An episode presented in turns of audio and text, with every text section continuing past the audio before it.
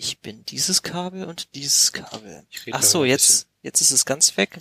Jetzt habe ich zumindest Qualitätsrauschen und mich selbst und du? Ich höre dich immer noch und mich selber so ein bisschen. Du aber könntest, glaube ich, so. das Mikro wieder noch ein bisschen besser ausrichten. Wie ist das nochmal? So, so, so. Das ist ein 90-Grad-Winkel. Das, So. Diese Fläche muss auf deinen Mund zeigen. Okay, aber die Fläche ist drin, wo ganz anders ist. Ja, jetzt zeigst du quasi auf deine Wange. So, so, Ja, ist besser. so, so, so ist Du gut. hast einfach zu viel Bart im Weg. Ja, es wird langsam immer schlimmer. Mal schauen, wie weit es noch geht. Nimmst du irgendwie Bartmittel oder sowas mit rein? Ich habe gemerkt, wenn ich mir die, die Haare oben jetzt äh, immer so schön kurz rasiere, dann hat man da weniger Pflegeaufwand, aber mit äh, längerem Bart umso mehr dort. Das ist ein bisschen nervig. Ich habe immer so Bartöl gekauft.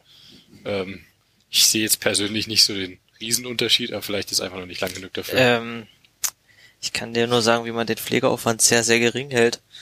Jetzt rasierst du es einfach ab oder machst Ja. nichts. Ja, ist beides eine Option. Obwohl, da musst du, musst du dich regelmäßig rasieren, ist auch doof. Oder du machst das wie ich, du hast einfach keinen Bartwuchs. Ja, Es ist halt einfach nur eine Frage der Zeit. Ich habe auch so, so zwei Stellen, wo es halt weniger wächst. Das sieht man aber nach einer Zeit nicht mehr, wenn genug Bart da ist. Das ist so der Trick an der Sache. Du wartest einfach noch länger. Noch länger warten. Noch du länger warten. das ist Sieht zwischendurch echt scheiße aus. Ja, wollte du gerade sagen, das ist wie wenn du von null auf anfängst, dir die Haare lang wachsen zu lassen. Da hast du so Genau. eine In-Between-Geschichte die ganze Zeit. halt einen Monat lang mindestens irgendwie daheim einsperren und mal nicht sozialisieren und danach ist prima. Vielleicht im Winter. Dass es nicht irgendwie so, so untenrum Mützen gibt. Also so, so Das wie du nennt sich Hosen. nein, nicht so weit untenrum. Ich meine so Kopf untenrum. Das, wow. das gibt's auch. untenrum Mützen ist auch ein guter Sinn. Das, äh, ist ein, äh, das nennt sich Schal. ha, Oder Ja. Schleier. tatsächlich, das geht, geht so in die Richtung. Oder wenn du dir einfach so einen Mundschutz nach unten ziehst. Skimaske. Skimaske. Ja, du kannst ja aber nicht mit einer Skimaske so durch den Alltag gehen, vor allem wenn du Geld abheben gehst in eine Bank. Kommt, kommt halt bisschen schräg. Ich hätte gerne 500 Euro abgehoben. Hier nehmen Sie alles. In unmarkierten Schein. Ich habe sonst immer unmarkierte Scheine bekommen. Oh Mann. Du, Kilian, was ist eigentlich die Vorwahl von Berlin? Keim lassen Schimmer. Eins. Nee, keine Ahnung, wie- wieso. Schau mal nach. Äh. Hey Siri, was ist denn die Vorwahl von Berlin? Type to Siri hier. Ich habe im Internet folgendes zu denn die Vorwahl von Berlin gefunden. Ja, wir wollten schon fragen, warum schreibst du denn da mit rein? Das wird er garantiert nicht rausfiltern. Oh, was ist die Vorwahl von Berlin? Nochmal. Was ist die Vorwahl von Berlin? Ich habe es übrigens schon mal in unser Pad gepackt. Das hier habe ich gefunden. Ja, ein paar Weblinks. Mir triggert mein Siri, glaube ich, nicht das, was du triggern Nicht? möchtest. Warte mal, ich probier's mal aus. Was? Hey Siri, what's the area code for Berlin, Germany? The answer I found is 030. Badum-tsch. Ich verstehe den Witz nicht. Ah, gut, okay. Also, Witz hier. hi. Hendrik. Was? Willkommen zu Folge, akronymisierbar Folge 030. Ah, jetzt.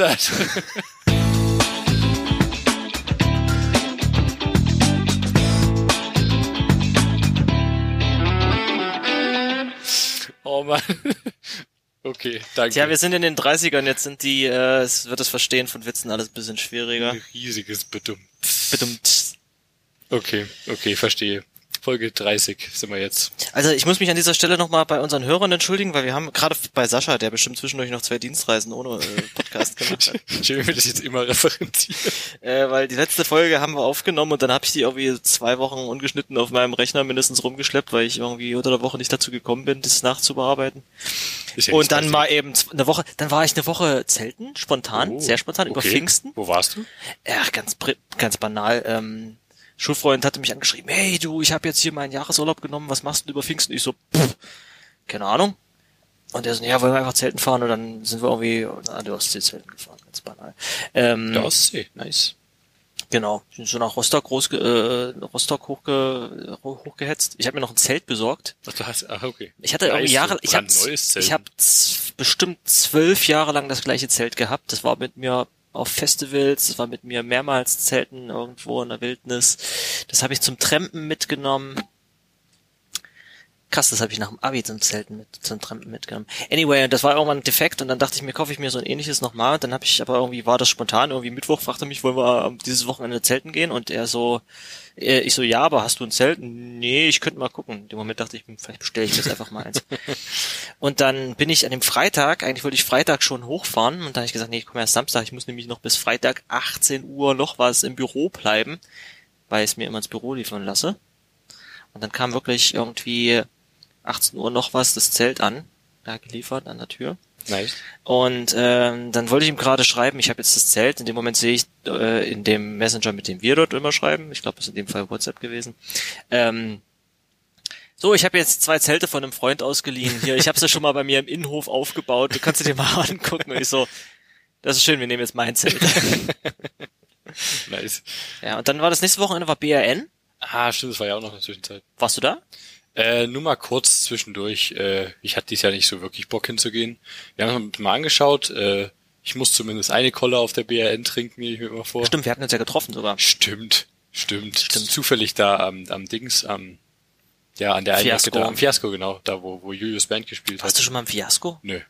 Ich muss Noch jedes Mal nie. an Mikrokernel denken, wenn ich den Namen von der Kneipe sehe. Ich glaube nicht, dass die da viel drüber Nee? diskutieren. Also für mich haben irgendwie ähm, Dynamo Dresden und Mikrokernel sehr viel miteinander zu tun. das haben bestimmt schon viele Leute festgestellt. Aber das liegt bei mir auch eher persönlich daran, dass der Björn vom Betriebssysteme Lehrstuhl mich zweimal irgendwie zu Dynamo-Spielen mitgenommen hat. Der hat irgendwie Dauerkarten für einen K-Block. Kabler. Hm, Cool. Wenn man Bock drauf hat.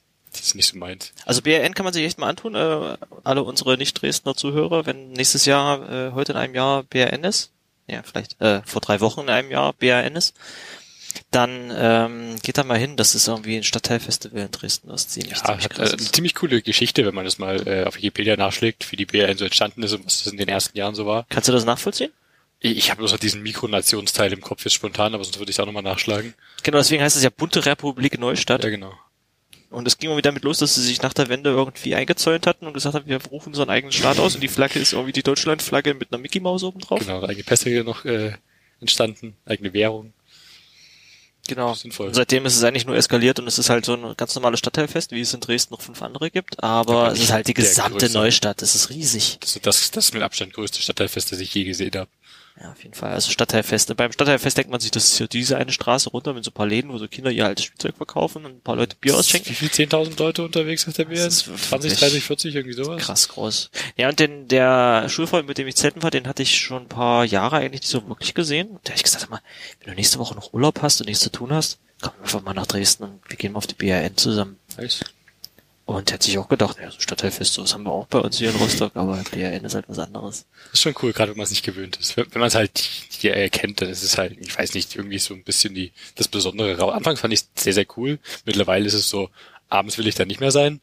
Du hast sowieso eine andere Beziehung dazu, weil du in der Neustadt da direkt an der Hauptstraße Ja, also es, es ging. Es hat ein, ein Jahr war mal richtig scheiße, aber ansonsten es ging. War jetzt nicht so so kritisch schlimm oder so. Weißt du, ich fand's witzig vom Timing her, dass gleichzeitig auch noch die die KIF in Dresden war, die 47. Das ist diese Konferenz der Informatikfachschaften. Stimmt, die habe ich nur wieder verpasst, von der habe ich bloß auf Twitter gelesen. Warst du da? Ich war zumindest im ASCII ein paar Mal äh, so äh, 23 bis 3 Uhr Frühschichten besetzen, weil sonst keiner gemacht hat. Aber war recht witzig. Äh, KIF ist ja quasi wie so ein Mini-Kongress, äh, wo einfach nur so, so komische Informatikstudenten und äh, ehemalige rumlaufen. Wit witzig. Ich wäre da auch eigentlich hingegangen, es sah eigentlich witzig aus. Aber ich finde witzig getimt, weil es halt gleichzeitig äh, Überschneidung hatte mit der LNDW, mit der Langen Nacht der Wissenschaften und dann noch der BRN. Sprich, wenn die sich mal noch ein bisschen äh, Dresden angeschaut haben, dann war halt erstaunlich viel los spontan in diesen paar Tagen. Das finde ich eigentlich am, ähm, am traurigsten, dass die LNDW sich schon seit Jahren das gleiche Wochenende mit der BRN teilt. Also ich war jetzt immer hin und her gerissen, wo ich hingehen sollte. Ich bin in den letzten Jahren immer freitags noch zur LNDW gegangen. Die ist ja halt nur den einen Abend. Genau. Und diesmal habe ich auch gedacht, nee, ich gehe jetzt zur BRN. Ich, da war ich quasi Freitag, Samstag, Sonntag, weil ich halt mit meinem Kumpel da war. Das, das war eigentlich wie Festival. An der Lutherkirche sind auch richtig gute. Bands gewesen. Oh, da gibt's so geiles Essen. So einen richtig geilen, äh, so, so, so ein Brot, wie so ein Fladenbrot gefüllt mit, weiß ich schon gar nicht mehr. So, so, Das sag jetzt nicht äh, Langosch. nee, Ich meine mit so, war da Hummus drin und irgendwie was anderes. Das war richtig lecker. Vielleicht hier von Fatima, kann das sein? Weiß ich nicht. Kennst du Fatima? Nee. Auf der, da am, an der Nürnberger Straße ist so ein kleiner Laden von, ich glaube, die ist Syrerin oder sowas. Das ist halt, die macht so Raps und so syrisches Essen. Das ist super geil. Gut. Die hatten auch Wo irgendwo ist einen das? Stand. Nürnberger. Das wäre jetzt fast so die Ecke hier, wo man jetzt noch was essen gehen könnte. Die haben jetzt nicht mehr offen. Nee, ich meine aber jetzt dadurch, dass ich ja jetzt hier in der Nähe wohne. Ähm, ja, Nürnberger ist es nicht direkt, das ist da äh, Nürnberger Ei direkt. äh, Ja. Das ist doch, ist doch noch umso näher bei mir. Ist es? Mir fährst bloß die Dings vor, die. Egal, wir müssen jetzt das ist nicht im, im Podcast berieseln. Sorry, ja, ich glaube, das nehme ich auch. Apropos, während wir äh, für, bei Dingen sind, die in Dresden sind, ich bin gestern an einem entstehenden Bitcoin-ATM in der Neustadt vorbeigefahren. Du hast das, äh, du hast das Foto äh, das hat mich ja gepostet. Sehr äh, schockiert, dass Leute sowas jetzt noch aufmachen, aber anscheinend sind die ja begeistert, wenn die ja schon ich habe Bitcoin irgendwie noch so ein paar Glitzer- Euro wert Bitcoin auf dem Telefon, wo jedes Mal, wenn ich mein Telefon neu starte und diese App im Hintergrund angeht, der mir irgendwie so ein Pop-up produziert. Vorsicht, du hast hier noch Ist Geld das die, drauf. die Schildbach-App, die du Genau, nutzt? genau. Nice. Und dann hat mir, hat da irgendjemand auf Twitter gepostet, ja, äh, Bitcoin skyrocketed gerade und dann habe ich mal geguckt, wie viel diese paar Euro noch sind. Das sind mittlerweile 30 Euro oder sowas. Nice. Davon hätte ich irgendwie vor paar Wochen keine Mata kaufen können. Ja, sind gerade bei 11.000 Dollar, glaube ich, der Kurs. Das ist unwahrscheinlich, also hätte ich doch mal. Se selbst jetzt hätte es sich gelohnt, vor fünf Wochen ein paar Bitcoin äh, gekauft zu haben, also ein paar Micro-Bitcoin, zumindest so ein paar hundert Euro investiert zu haben. Hätte- Es hätte sich auch gelohnt, ein paar Bitcoin gekauft zu haben. Ja, ja, lass uns nicht drüber reden. Das sind so die Sachen, die ich, Ja, aber ich- die ich bis zum Ende meines Lebens bereuen Es werde. ist halt wie mit jedem Aktienkurs so. Ich habe ich hab auch mit Bit- Bitcoin Spaß gehabt. Wann war das 2010, 11 rum irgendwann so? Es gab irgendwie einen, Immer so, 12 dann im Studium.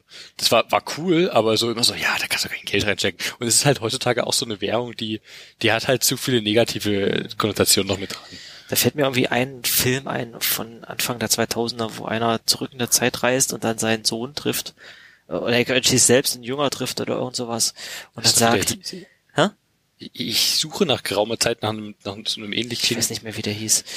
Ähm, und da ich weiß bloß, der Witz war, äh, dass der zu dem sagt, pass auf, wenn du eine Sache dir merken willst, ja, dann merke dir Yahoo. Du wirst heute noch nicht wissen, was es heißt, aber merke dir eins, Yahoo. Ja, die. Kauf äh, das einfach. Ne? Und der Witz, das ist ein Witz, der nicht, der nicht wirklich gut gealtert ist. Ja, ich Weil sagen. heutzutage weiß kein Mensch mehr, was zum Geil Ja, ist. klar, Yahoo. beim Wissen tut man schon noch. Man weiß es noch, ne? Aber so, aber jemand, der jetzt vielleicht äh, 18 ist, weiß nicht mehr, was Yahoo ist. Das glaube ich schon. Also genauso wie Ki äh, Kinder von heute noch nicht äh, vergessen haben, was Disketten oder Kassetten sind. Das, das glaube ich einfach nicht. Ähm, Und aber genauso schlecht werden diese Bitcoin-Witze altern. Schätze ich mal so in, in Idee. 10, 15 Jahren. Was ich eigentlich zu Bitcoin erzählen wollte, ist, ich habe dann auf mein Telefon geguckt und hatte plötzlich 30 Euro wert Bitcoin auf dem Handy. Es waren vielleicht vorher, was weiß ich, keine Ahnung, ein Euro oder sowas. Ähm, und dann wollte ich damit meine, mein E-Mail-Anbieter bezahlen, weil den kannst du mit Bitcoin bezahlen. Right.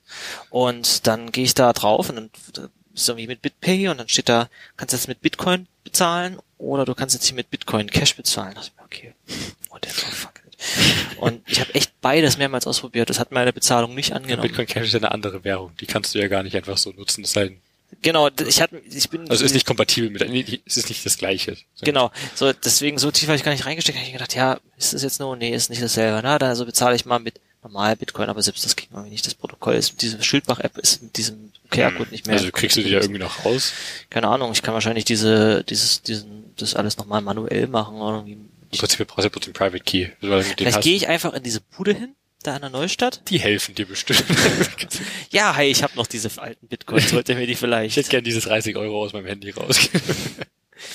Das ist bestimmt so Leute, die vorher auch bloß so Handyreparaturen gemacht haben und so. Sehr gut. Ja, ich hätte gerne meine Kontakte von dem Telefon auf das Telefon übertragen. Das gibt's auch noch so als Service von solchen Leuten, Stimmt, die, die vor allem den für Akku Rentner, austauschen und das klar. Display reparieren oder sowas, ne? Ärgert bloß ein bisschen, weil vorher war da so ein richtig cooler Dönermann drin. Sams hieß der, der hieß äh, Fuddy, glaube ich. Der Typ war so cool, der war der freundlichste Typ, den ich da je gesehen habe. Gen generell super cooler Typ. Und der hat so geile Döner gehabt, einfach nur mit gebratenem Gemüse. Die waren, boah, die waren mega. Und der hat irgendwann wieder zugemacht. Und jetzt ist ein Bitcoin-ATM in dem seinem Laden drin. Ist richtig traurig. Aber naja, was will man machen? Irgendwo müssen diese, diese Leute ja auch ihr Geld loswerden. Tja, jetzt musst du dich halt mit den Dönern hier äh, an diesem anderen Stadtteil. Der, der Sam sehe ich schon seit längerem wieder zu, also. hm.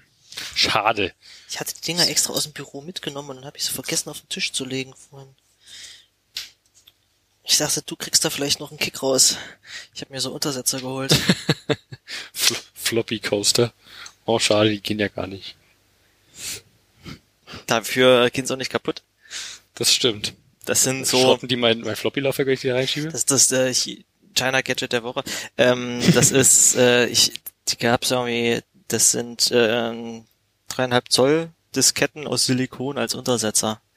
Gibt's in nur in schwarz und in vierfarbig. Überlegen, dass hier 1,4 MB drauf gepasst haben. Ist krass, ne? Diese, diese rauen Datenmengen. Ich habe auch neulich irgendwo den Begriff Floppycast gelesen. Hast du, hast du das gesehen? Nee, Irgendwie in meinem Podcatcher. Floppycast hieß das so? was ist das? Das waren Podcasts, die auf eine Floppy-Diskette passen. Oh, geil. ich meine, prinzipiell können wir unseren Podcast auch so runterrechnen, dass er passt, aber ich weiß ja nicht, was die Qualität ich dann, kann äh, das mal probieren. Was da hörbar bei rauskommt. Das wird eventuell mit hier Multipass Opus auf 12K oder sowas. Ich meine, du kannst es auch in jedem beliebigen anderen Format auf die Größe pressen, aber dann ist es halt am Ende halt scheiße. Es wäre mal spannend, ob man unsere Stimmen noch auseinanderhalten kann, wenn ich es auf eine, äh, wenn ich es auf eine Diskettengröße runterkomprimiere. Ah, es müsste eigentlich gehen. Probier mal. Bin mal gespannt. Das kann ich mal irgendwie hinterher ausprobieren, je nachdem, wie lang diese Folge wird. Die Okay, also letzte Folge war ja sehr lang. so ein Die war- kurzes Soundbite äh, von dem 1,4 Compressed, äh, 1,4 MB Compressed File dann mal hier so reinschneiden, wenn das geht. Ja, das probiere ich mal aus. Das wäre cool. Aber ich habe irgendwie ähm, vor vor Jahren als Schüler mal mit äh, unterschiedlichen Videokompressionsverfahren rumgespielt. Also ich habe mal mit MP3 rumgespielt und ich habe dann Video oder du Audio? Nee, Audio, Audio, Okay. sorry, Audio, Audio rumgespielt. Ja, mit Videokompressionsverfahren habe ich also das ganzen Spaß selber DVDs rippen, aber das lohnt sich immer. Also es ist halt so zeitaufwendig. Das waren noch Zeiten.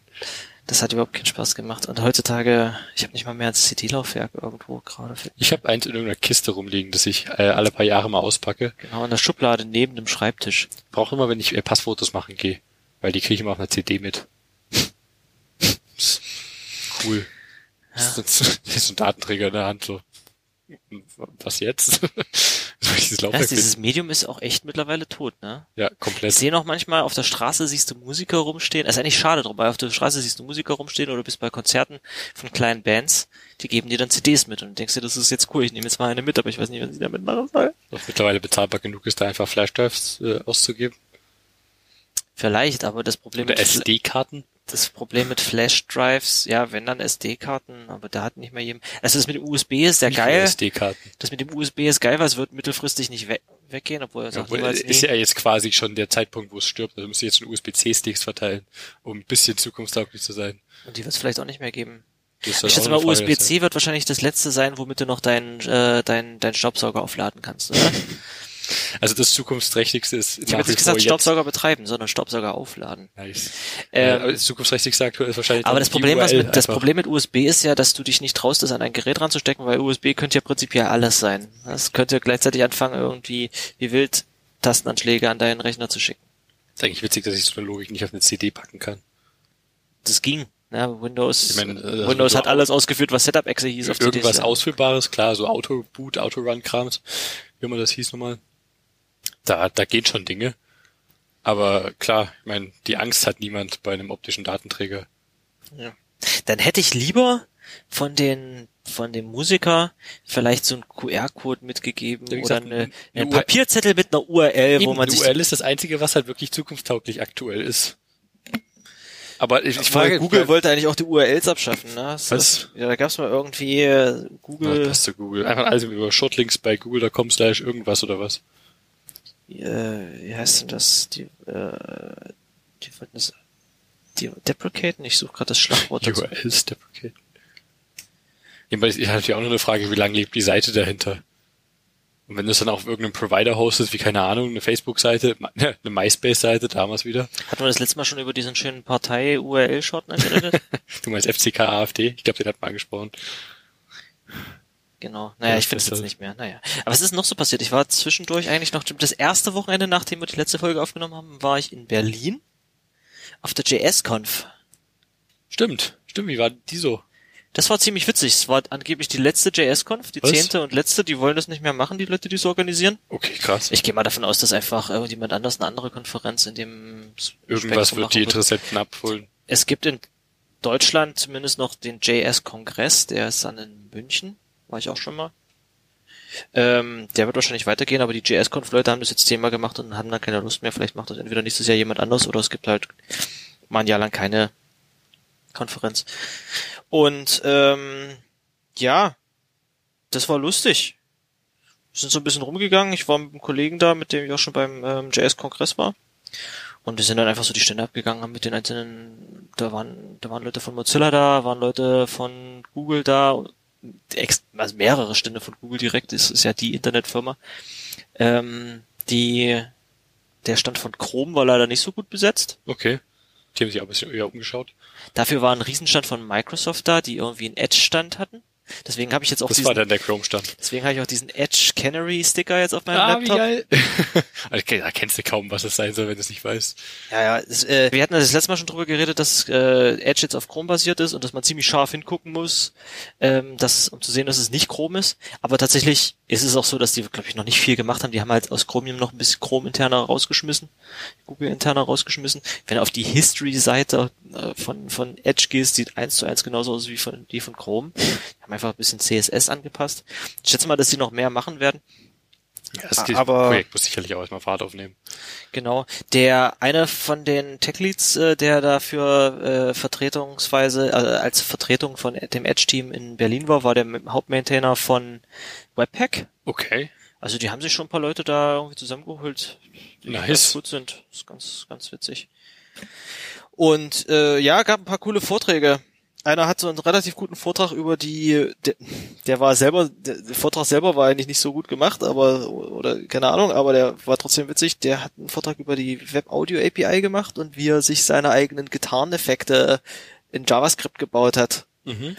Und das war wirklich gut aufgearbeitet mit, äh, na, wenn du hier ein Echo machen möchtest, dann musst du ähm, den in den in den reinpipen. Ich glaube, Echo war echt das Schwierigste oder Hall war das schwierigste Effekt. Und dann irgendwie für Verzerrung brauchst du das und für so und so. Und dann schreibst du diesen dreizeilige Funktionsaufruf, den du irgendwie in diesen Audio-Worker mit reingibst oder sowas. Der war echt gut, der Vortrag. Das Problem war, dass der unbedingt noch zeigen musste, dass er ein bisschen Gitarre spielen kann. Deswegen hat er halt, äh, ist er direkt mit der Gitarre auf die Bühne gekommen und hat dann halt so Live-Coding-mäßig die Effekte programmiert, während er da Gitarre gespielt hat. Das, Das war eigentlich cool. ganz geil. Das ist ein witziges Demo, äh, witzige Demo. so Gefällt richtig gut Gitarre spielen konnte er nicht. Ah, Aber na schade. gut, okay.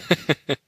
Naja. Das war ziemlich cool. Was, was war noch? Ähm, ein Vortrag war von einem der Hauptentwickler von AdBlock Plus Ah, okay. über ähm, Adblock und Adblocking Circumventions, so Techniken, die so die Werbeindustrie so an den Tag legt, um irgendwie ihre Werbung zu platzieren, so dass die Blocker das nicht rausfiltern können. Äh, Irgendwie ganz viel so Pseudo-Code erzeugst oder Pseudo-DOM erzeugst, wo ganz viel Rauschen ist, aber du siehst nur die Hälfte davon und es ist halt auf unterschiedliche Art und Weise so gestylt, dass dann dazu, dass dann die, viele Sachen dazwischen einfach wieder weg sind und dann, dann trotzdem dein Ad-Text irgendwo lesbar ist. Gott, okay. Das ist ganz gruselig, an den Vortrag kann ich empfehlen. Ähm, es war ein Vortrag über GraphQL dabei, wie man ein GraphQL Backend in JavaScript baut. Und da war ziemlich gut erklärt, dass zu GraphQL eigentlich gar nicht so viel dazugehört. Also dass die, wie, wie das Lookup gebaut wird und wie diese Queries äh, verarbeitet werden und auf deine Datenstruktur mappt, war ziemlich gut nachvollziehbar. Ich krieg's das aus dem Stegreif gar nicht mehr so gut nach äh, reproduziert, Was klingt gut? aber kann ich empfehlen. Einer hat einen Vortrag, den habe ich leider verpasst, den habe ich jetzt äh, vor paar Tagen nochmal äh, online geguckt. Einer hat einen Vortrag gehalten darüber, wie er sich seine eigene JavaScript-Engine in Rust geschrieben hat. nice. Natürlich. Was auch sonst. Und äh, es gibt äh, mindestens drei neue Paketmanager. Mindestens. Mindestens. Die eine Maintainerin von NPM hat einen Vortrag gehalten über den neuen Nachfolger von NPM. Es gibt einen Nachfolger zu Ja, die NPM. arbeiten an einem neuen, der heißt Tink.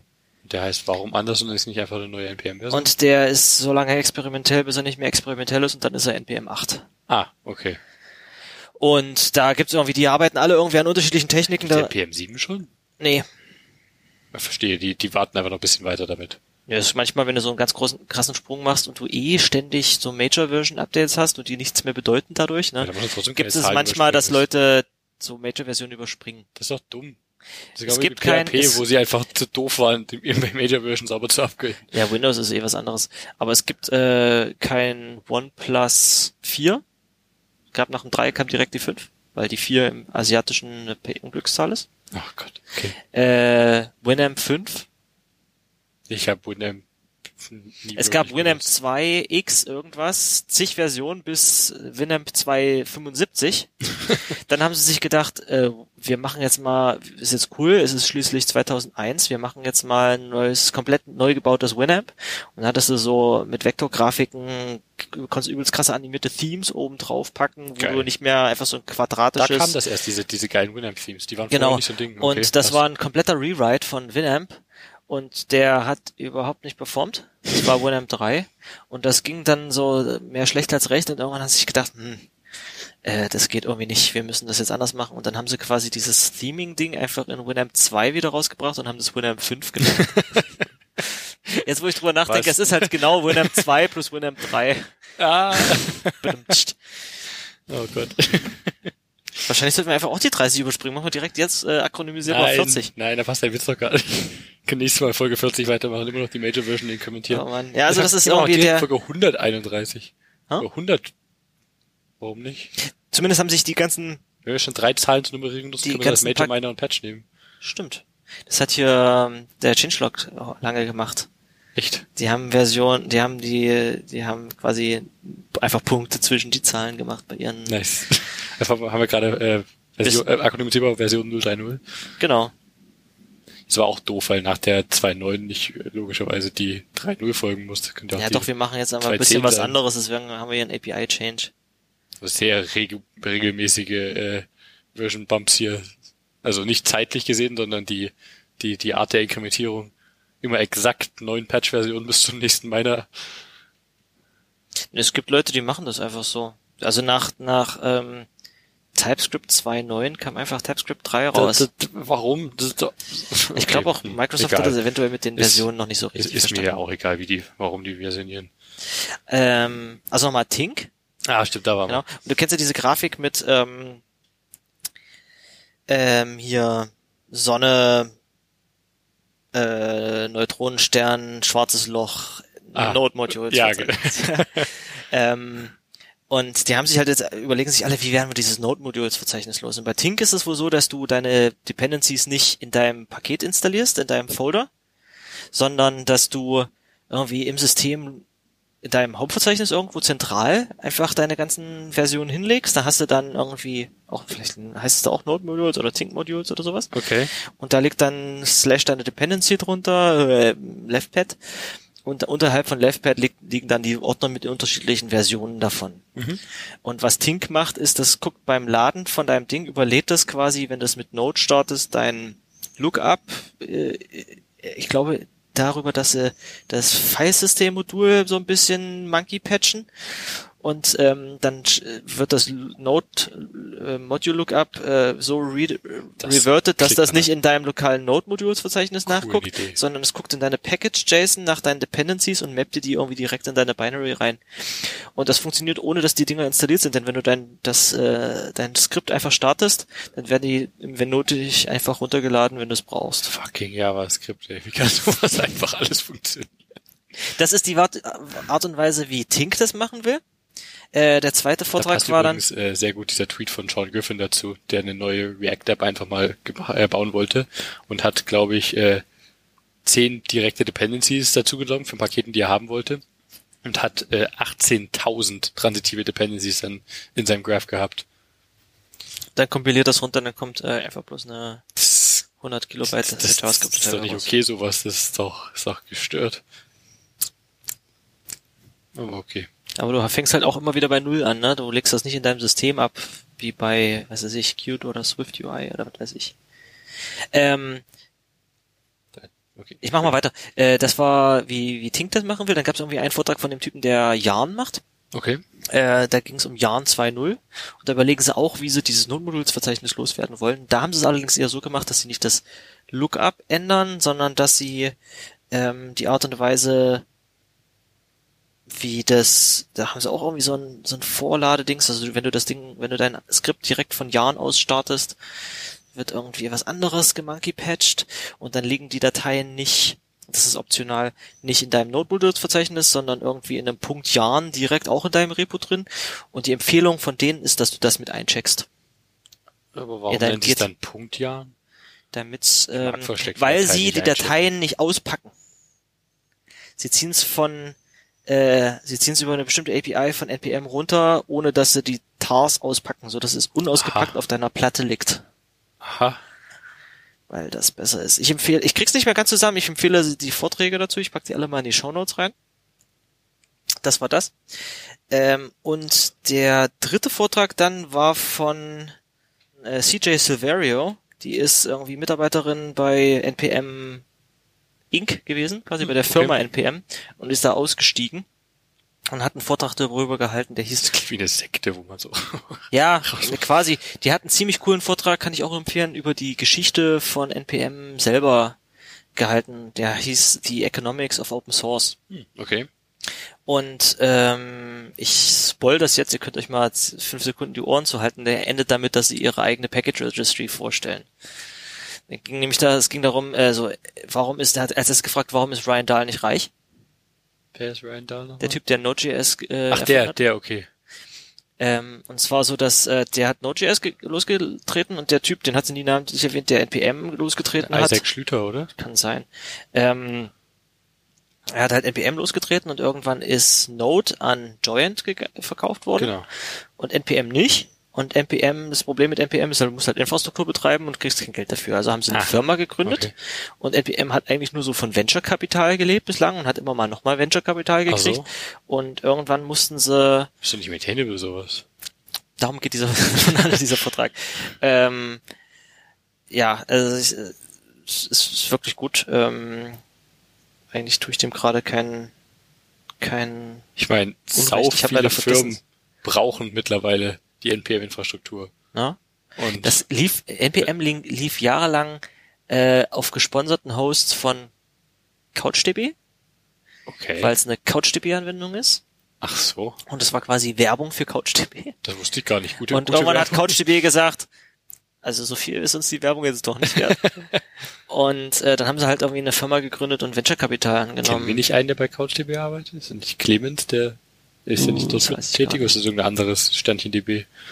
Das gebe ich mir ein gefährliche, gewisse, gefährliches Halbwissen. MongoDB? Nee, das war's, das war's nicht. Es kann sein, dass es CouchDB ist. Egal. Aber ich weiß auch ehrlich gesagt gerade nicht wirklich von Wenn wem. nicht, ob er ist. hört. Falls ja, dann melde ich mal. Also die Frau war CTO bei NPM. Okay. Ja, zumindest zum Schluss hat sie dann gesagt, äh, Vorsicht, Spoiler, ähm, wir haben, bauen jetzt eine, nicht einen neuen Paketmanager, aber eine Distributed Package Registry. Okay. Eine, für die wir nicht mehr so viel eigene Infrastruktur bereitstellen müssen. Ja, und dann, ich weiß nicht, wie sie es sich dann vorstellen, dann werden sie, dann muss halt jeder so ein bisschen Infrastruktur. Ich meine, das, das klappt für, stellen. für Großabnehmer, sage ich jetzt mal, aber Ich schätze mal, Microsoft und Google werden ihre eigene hosten und damit hast du schon fast wieder genug. Wenn, dann- wenn das Ding ah, wirklich genau. das Ding wird. Also, Microsoft baut das in GitHub, ja, wird der Package Registry schon mit ein und dann nutzen alle einfach GitHub Stimmt, GitHub hat jetzt auch eine den, Package den Registry, von ne? Also Microsoft fundet jetzt quasi die Developer von vorne bis hinten alles. Genau, es war einer der Witze, den sie gemacht hat. Na, Also du hast jetzt diese Open Source Bude und du musst irgendwie Geld verdienen und wa- was machst du? We can't all be saved by Microsoft. Ja, das ist es wirklich. äh, ach so, genau, ich habe mit mit den Microsoft Leuten so ein bisschen über GitHub geredet. So, äh, sagt mal, ihr baut jetzt gerade hier einen Browser auf Chromium Basis und ihr seid quasi die Inhaber von Electron, weil Electron so ein GitHub Ding ist und die beiden großen GitHub-Projekte, Ed- Editoren sind jetzt auch in eurer Firma mit äh, VS Code und Atom. Ähm, greift ihr da, also macht ihr jetzt, macht ihr jetzt sehr bei, monopolig. macht er jetzt bei und den Satz hatte ich glaube ich gar nicht so richtig äh, zu Ende gesprochen, also so bloß so ein bisschen implied, da hat der Typ schon gesagt, nein, ähm, wir haben GitHub gekauft, weil GitHub uns wichtig ist und wir geben denen einfach Geld und lassen sie cool sein und äh, Okay. Aber das ist derselbe Typ, der der Webpack-Maintainer ist. Ich weiß nicht, wie tief der in die äh, wirtschaftlichen Interessen von Microsoft reingucken kann. Der ist auch bloß Entwickler dort. Also Das ist auch ein Gigant als Firma mit sehr unterschiedlichen Interessen an allen Ecken. Und man sieht ja schon mit auf der einen Seite machen sie coolen Open Source, auf der anderen Seite äh, äh, hauen sie haufenweise Tracking-Scheiße in Windows jetzt rein, äh, schon seit längerem rein. Immer schlimmer, immer schlimmer. Mhm. Und du kannst so einer Firma, du, generell kannst du einer Firma Identität nicht trauen. Sowieso nicht, per Definition schon nicht. Und wird sich halt zeigen, was da noch passiert. Ähm, aber schauen wir mal, wie es weitergeht erstmal. Wie geht's denn weiter? Es gab noch andere Vorträge. Also wie gesagt, es gibt jetzt äh, mindestens zwei neue Paketmanager und äh, eine neue Registry. Ähm,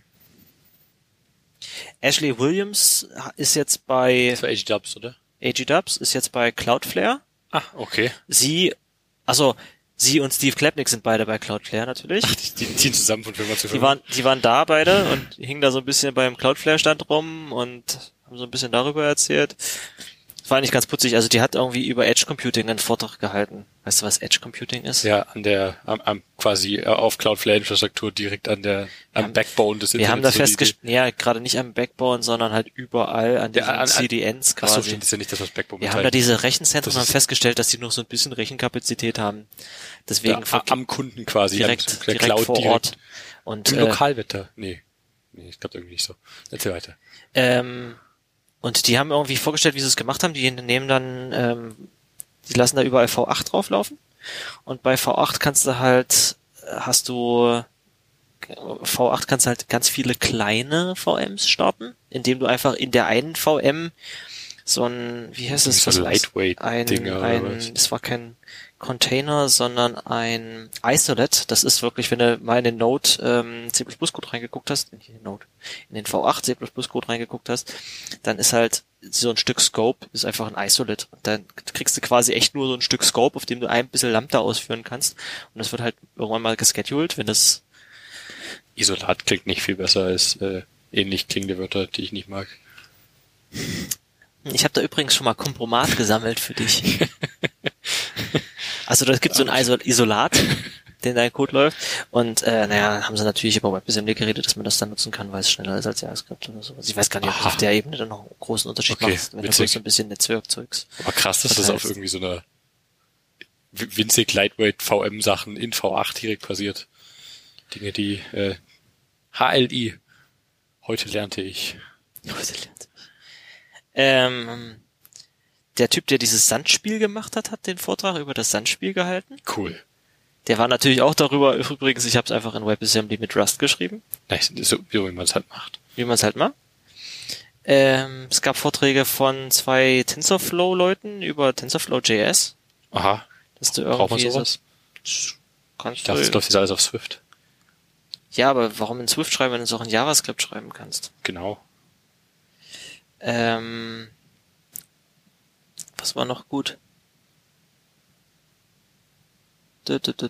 Was so ein bisschen äh, kontrovers war oder vielleicht einfach nee, was einfach von ein paar Leuten nicht so verstanden wurde, es gab einen, einen Special Space, das war der ähm, BIPOC Space für Black, Indigenous and People of Color ähm, es war einfach so ein abgetrennter Raum auf der JS-Conf, wo du nur hin durftest, wenn du ähm, mehr Hautfarbe als wir beide hattest. Und das haben halt paar Leute, es wurde ein bisschen diskutiert auf Twitter, so ein paar haben gesagt, aber warte mal, wir haben doch gerade so viel gemacht, dass die Schwarzen nicht irgendwie in ihren eigenen Raum müssen. Oder sowas, das ist irgendwie komisch. Also, hat einer geschrieben auf Twitter, das Letzte, was die Leute wollen, ist irgendwie dass sie irgendwie in einen eigenen Raum sollen oder sowas. Aber es ist halt, es war eher so als Safe Space gedacht, dass die dort hingehen ist auch können. kein du, Co- Colored und White Trennung hier. Naja, du durftest da als Weißer nicht rein. Ja, aber ich meine, das ist ja kein Müssen, sondern eher ein Können. Ein Können, ne? Das ist ein Können. So, das war also quasi, so wie viele Konferenzen so ein Spa Safe Space äh, oder so ein Ruheraum äh, aufgenommen haben, wo du nur hingehen kannst oder einfach Interessant. dem Stress entgehen kannst, hatten die, ich weiß nicht, ob das andere Konferenzen schon gemacht haben, einfach so einen Raum für äh, quasi diverse Minorities äh, in dem Fall äh, genommen. Da gab es dann extra Vorträge darüber, äh, so für Minorities in, in der Haben die, die dem Tech auch Industry? stattgefunden? Ja. Das finde ich auch wieder ein bisschen weird.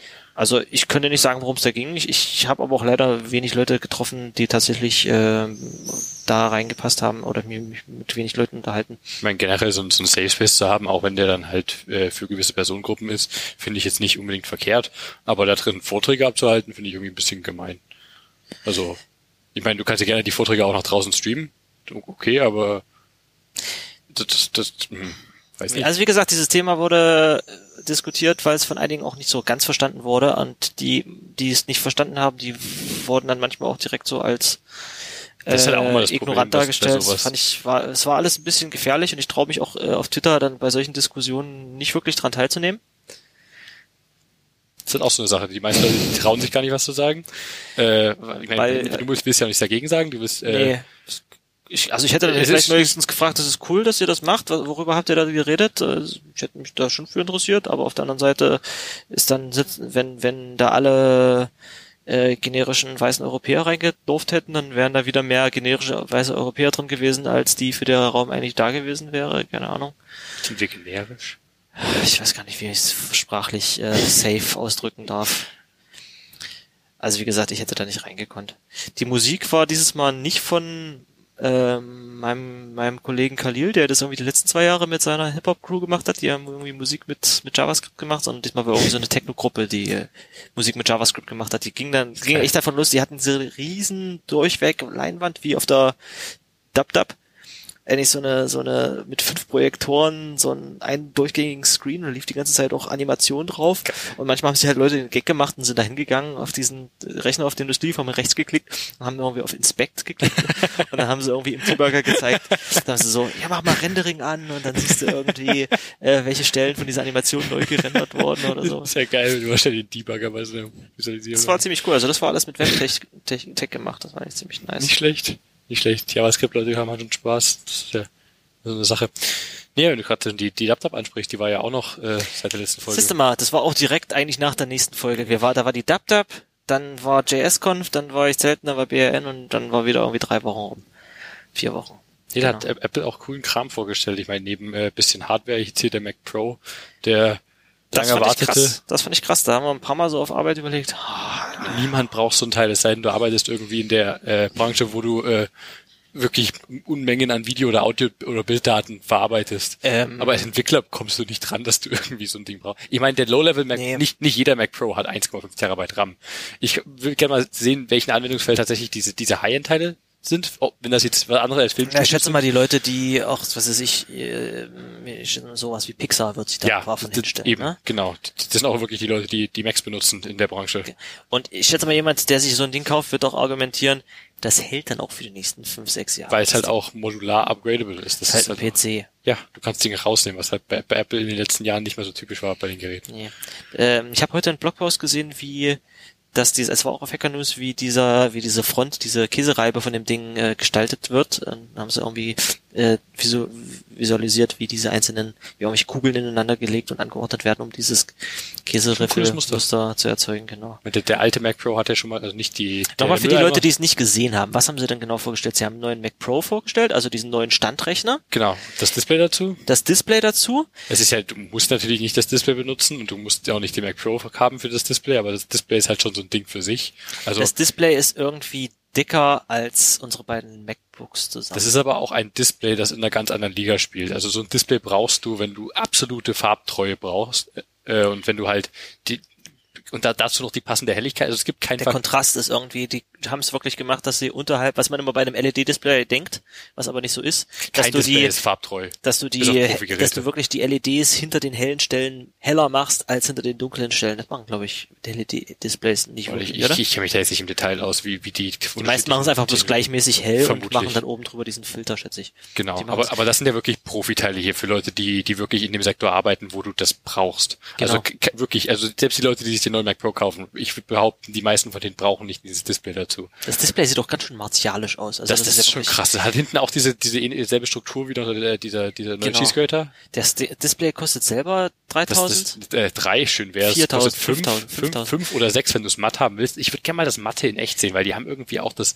das Glas jetzt neu gemacht, so dass du ein mattes Display ohne diese Noise-Artefakte hast. Mhm. Das war immer so das eine, was mich stört an matten Displays, dass du immer diese Noise-Artefakte hast. Hast du mal hier in Apple Store geguckt, ob hier so ein Ding rumsteht? Noch nicht, die sind ja nicht raus. So. Aber die, die meinten im Apple Store, dass sie die auch da vielleicht eins kriegen, aber ich, ich bezweifle es ja fast, dass in Dresden so ein Ding steht. Und wenn, dann würde ich gerne das Matte sehen und das zweifle ich sehr. Was ein bisschen lächerlich an dem Display ist, ist halt, dass der Stand Fuß, ne? extra kostet. Und zwar nicht nur extra, so ein bisschen, sondern extra 1000 Dollar extra. Also es ist wirklich nur, das haben sie aufgezählt, Rechner 5000 oder 6000. Das ist der Display genau. 4000, 499 Fünf, fünf, ja, genau. und äh, der Fuß für das Display 999. Da gab es dann irgendwie Sequenzen, die so auf YouTube war, ich, angucken konntest, wo so, wo so ein Raun durch dieses Publikum. Aber das, das war auch so super schnell. Die Zahl gesagt, der Typ verschwand von der Bühne, Tim kam rein, hat instant weitergeklaut. Äh, haben die da gerade echt gesagt, dass der Ständer 1000 Dollar kostet? Was, was, was, was? Ich meine, ist ein schöner Ständer, gar keine Frage. Und die hätten, also niemand würde sich drüber aufregen, wenn der Ständer bei dem Display einfach dabei wäre und das ganze Ding einfach insgesamt als Paket 1000 Dollar mehr kostet. Aber das Ding einzeln zu verkaufen äh, für 1000 das, Dollar. das hätte ich auch ehrlich gesagt nicht laut gesagt. Irgendwie. Das ist- das ist ich weiß gar nicht, warum sie es überhaupt erwähnt Die haben den. Mac Pro Preis nicht erwähnt. Ich glaube, den Einstiegspreis haben sie erwähnt, aber die haben nichts dazu gesagt. Also Mhm. keine Ahnung. Wenn du das Ding aufrüstest, wird es bestimmt irgendwo im 50.000 Bereich locker. Ähm, aber dann den Preis für den Ständer. Ich meine, was kommt, wenn du das Display einfach so kaufst? Ist, ist da ein, ein schlechter Ständer dabei oder einfach gar nichts? Kannst du das Ding einfach anlehnen an ein paar Also die Bücher oder was? Aufhängung, die Aufhängung ist die gleiche wie bei anderen. Das ist so ein Weser-Mount, aber der kostet irgendwie der Adapter dafür oder das Ding kostet auch irgendwie 200 Dollar. Also normal in so einem Preissegment würde ich sagen. Für, für was, gut was wertige kostet Dinge. 200 Euro? Die, der, der, die Wandhalterung für das Ding. Aber wenn ich jetzt schon so einen Arm habe, weil ich schon so ein Display da drauf hänge, kann ich das neue Display da auch auf diesen Arm Nee, drauf. das geht auch bei, gar- bei die meisten Geräte brauchen extra so, so einen Weser-Adapter, dass du da rankommst. Ach so. Das, der kostet auch nochmal 200. Ich, ich, entweder war es die, die ganze Halterung oder der also ist ganz schön exzessiv. Ich möchte behaupten, dass mit diesem Fuß oder sowas, da haben sie auch wahrscheinlich eine ganze Menge Engineering reingesteckt, Es- damit dieser sich super leicht bewegt. ist ein geiles Aber Teil. Es fühlt sich, es soll sich angeblich wunderschön anfühlen. Weißt ist du, warum ich glaube, dass sie das gemacht haben? Als äh, Apple vor ein, zwei Jahren, vor zwei Jahren diese neuen MacBooks rausgebracht hat mit dieser Touchbar Das ist schon wieder mehr als zwei Jahre her, aber ja. und sowas, ja? Vier, fünf Jahre vielleicht? Was? Nee, nee, nee, nee. Doch, doch. äh, zwei oder drei Jahre vielleicht.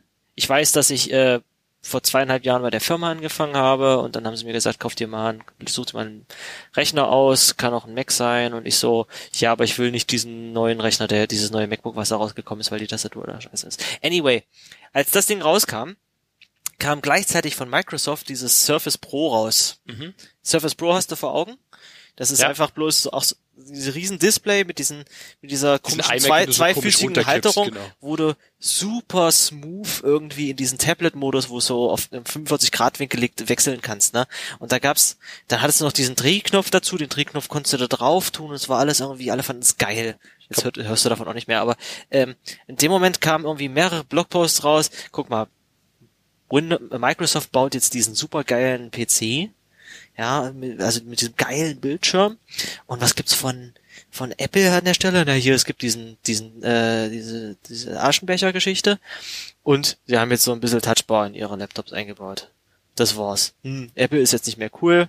Microsoft baut jetzt die geilen Dinger. Ne? Es gibt ja Ja, auch von Apple gibt's ja auch diesen Cheese Grater, gibt's ja auch gar nicht mehr. Das schätze ich mal, das haben die sich gedacht, nee, da müssen wir jetzt, Aber ist das falsche OS drauf, kannst ja nicht nutzen, sowas mit Windows. Ja, ich weiß aber.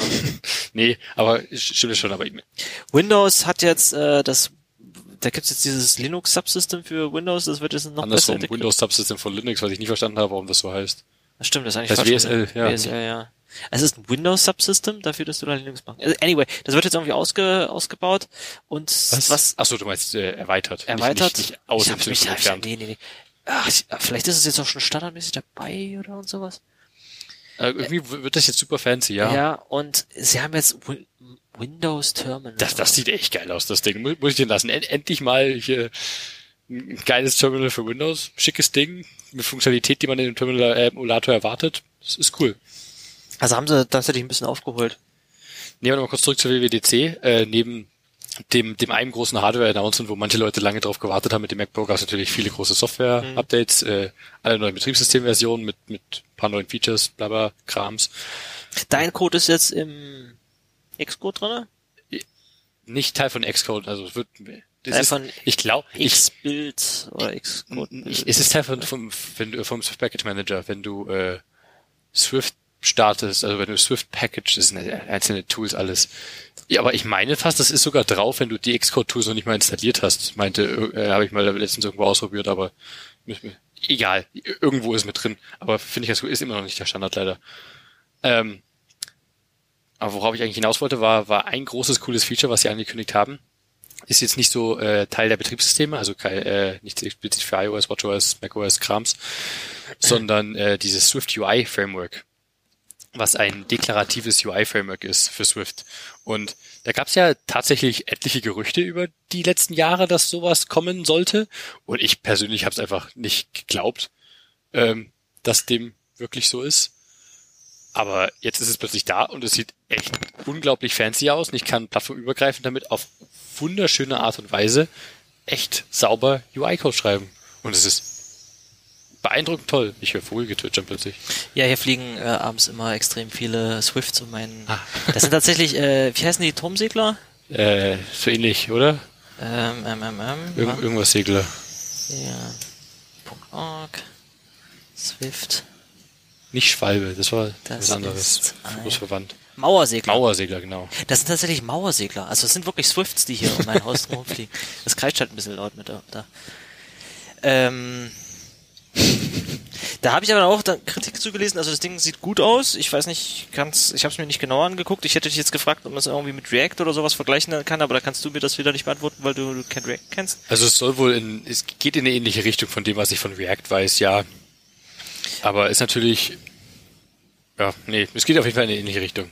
Genau. Ähm, aber es ist in C++ geschrieben. Was? Wie? Hä? Irgendjemand hat auf Twitter geschrieben, das ist auf C++, in C++ geschrieben. Ja, Swift UI. Weil, weil, Moment, der Compiler ist in C++ Nein. Swift UI ist in C++ geschrieben. Also das Zeug ist ziemlich Low-Level-Krams, was irgendwo direkt Metal anspricht, was krass ist. Das ist nicht einfach UI-Kit oder App-Kit-Code, der übersetzt ist.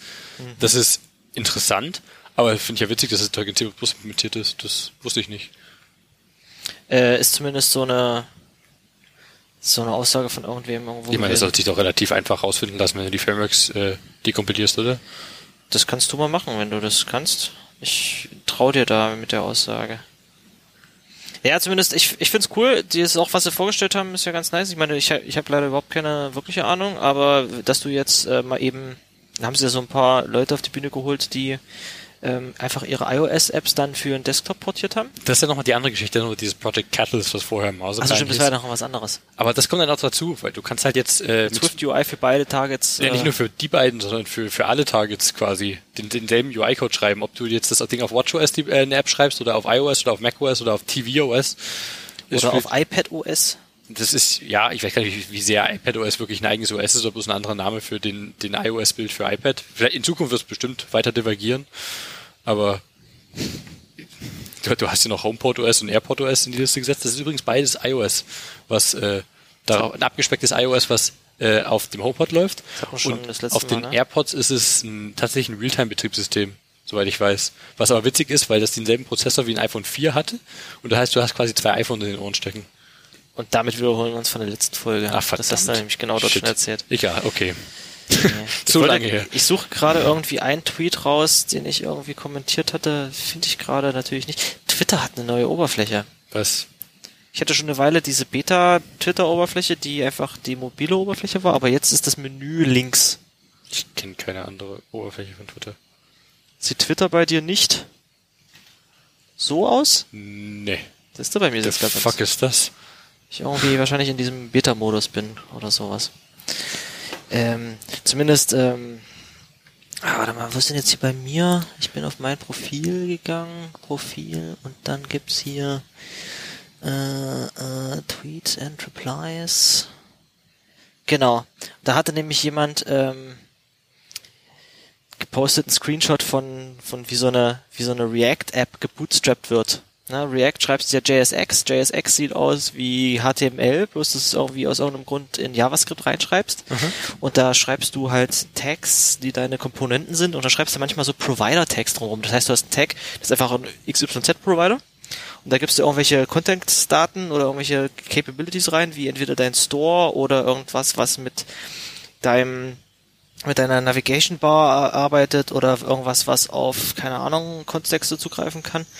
Und die kannst du halt teilweise auch beliebig tief ineinander schachteln. Da hat jemand diesen Screenshot gepostet und das ist einfach bloß mal, das sieht aus wie so ein Java XML Monster. Das ist, äh, Navigation Das Store Updater. Provider beinhaltet einen Query Params Context Provider, beinhaltet einen Should Transition Context Provider, beinhaltet einen Navigation State Provider, beinhaltet einen Navigate Provider, beinhaltet einen Go Back Provider, beinhaltet die Root-Komponente deiner, die dann deine eigentliche App ist. Ich habe noch unten drunter gepostet hier Seven Layers of Protective Boilerplate mit Clint Eastwood, wo er sich den Boilerplate irgendwie unter der Decke versteckt hat bei seiner Schießerei.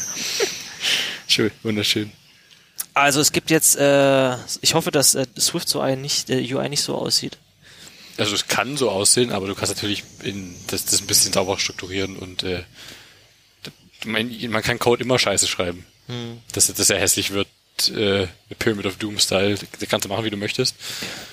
Und hast, äh, ich meine, idealerweise strukturierst du das sauberer, ziehst die Komponenten auseinander in das, was sie eigentlich sind und dann, dann gibt sich das. Aber das finde ich, wie gesagt, eines der, der coolsten Features, die sie jetzt angekündigt haben. Natürlich neben der Swift Package Manager Integration für Xcode.